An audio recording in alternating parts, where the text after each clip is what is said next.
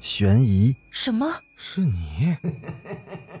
灵异，那个人他居然是飘过来的，他根本就没有腿。奇闻，三天后，警方找到了这辆三七五路公交车。惊悚，别过来！别过来！别过来！别过来！欢迎收听《九黎怪谈》。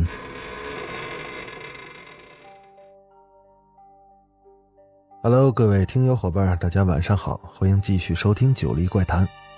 咱们今天继续来讲《别想逃》第二十九集。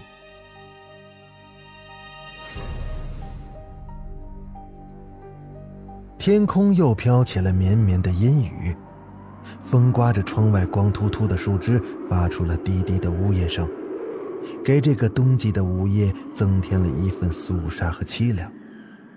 自从收到了那份死亡诏书和接到了神秘电话后，慕白一直都睡得不踏实。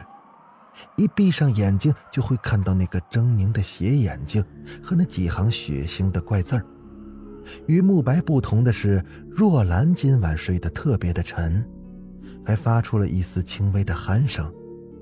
熟睡的脸显得是出奇的平静。慕白努力的不去想那些可怕的东西。然而脑海中却总会浮现出恐怖的画面，一会儿是几行红色的怪字，一会儿又是那个神秘的红衣女人。一直挨到了午夜时分，他才迷迷糊糊的睡去。天台上的那条红色的裙子，他又开始唱歌了。那凄美幽怨的歌声，如丝绸般的拂过了他的耳廓。慕白循着歌声，不自觉地来到了天台上。他朝着天台的另一端走了过去。那个红色的影子正在专注地唱着歌，飘荡着的裙摆犹如月老的红线，牵引着另一头的慕白慢慢地靠近。他发现那并不是一条红裙子，而是一个穿着红裙子的女人。若兰。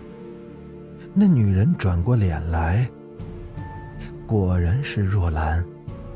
可她笑了一下，慢慢的从脸上撕下了一层薄薄的东西，一张苍白、冷漠的脸露了出来。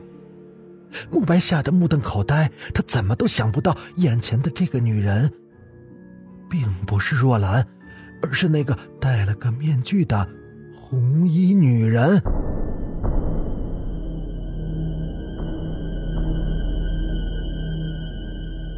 慕白顿时从噩梦中惊醒，他不住的喘着粗气，心头在剧烈的咚咚的乱跳。他颤抖着手把床头的台灯扭亮，身旁的若兰睡得依然恬静。他看着若兰熟睡的脸，脑海中不禁浮现出梦里的情景。他伸出手去。摸了摸若兰的脸，若兰的脸虽然有些冰凉，但脸皮富有弹性，不像是戴了面具。再说，若兰怎么会是红衣女人呢？慕白突然对自己的胡思乱想感到懊悔。在他的心目中，若兰是这世界上最美丽、最善良的女孩。相处这一年多来，慕白和若兰的感情一直都很好。从来没有一次红过脸的，若兰的贤惠和善良无时不刻的不再感动着他，他为自己这辈子能拥有这么好的女孩而倍感幸福。慕白深情的凝视着若兰，她今天睡得很沉，也很安详，他已经很久没睡过这么甜的觉了。可慕白仍觉得心头有些发闷。他起床来到了客厅，他坐到了沙发上，点燃了一支香烟，在黑暗中一口接一口的抽着。此时，墙上的钟清脆的敲了两下，慕白发觉卧室里似乎有动静，因为卧室的门正好对着客厅的沙发，因此慕白可以看清楚卧室里的情况。他以为是若兰要上洗手间，因此也不怎么注意，继续的埋头抽着烟。可过了一会儿，奇怪的事情却发生了：若兰从衣柜里翻出了那条红色的裙子，然后她换掉了身上的白色睡衣。他坐在梳妆台前，仔细的化起妆来。先给自己的脸上敷上了一层淡淡的脂粉，然后他拿起了一支口红，涂上了一层，选了一支细的眉笔，描了一对柳叶眉。然后他对着镜中的自己温婉的一笑。在这一切都做好之后，若兰走出了卧室，她似乎并没有看到坐在客厅沙发里的慕白，她径直的走进了厨房。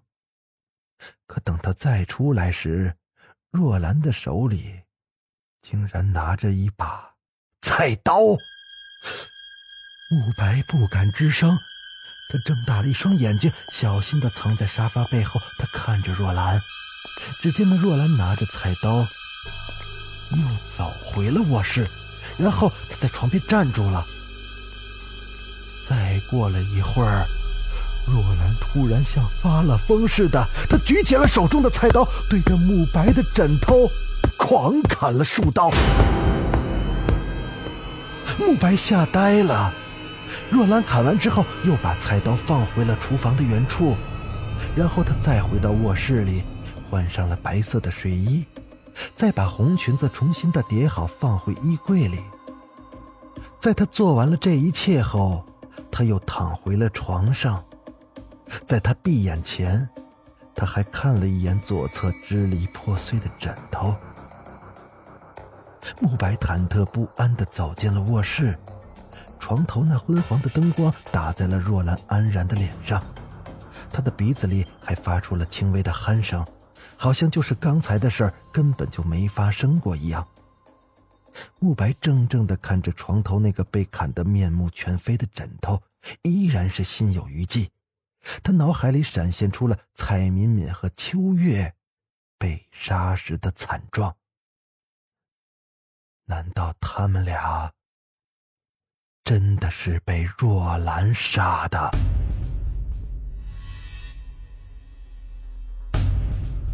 好了，本集咱们就讲到这，欲知后事如何，咱们下集接着说。我是主播九黎香柳，咱们下集再见。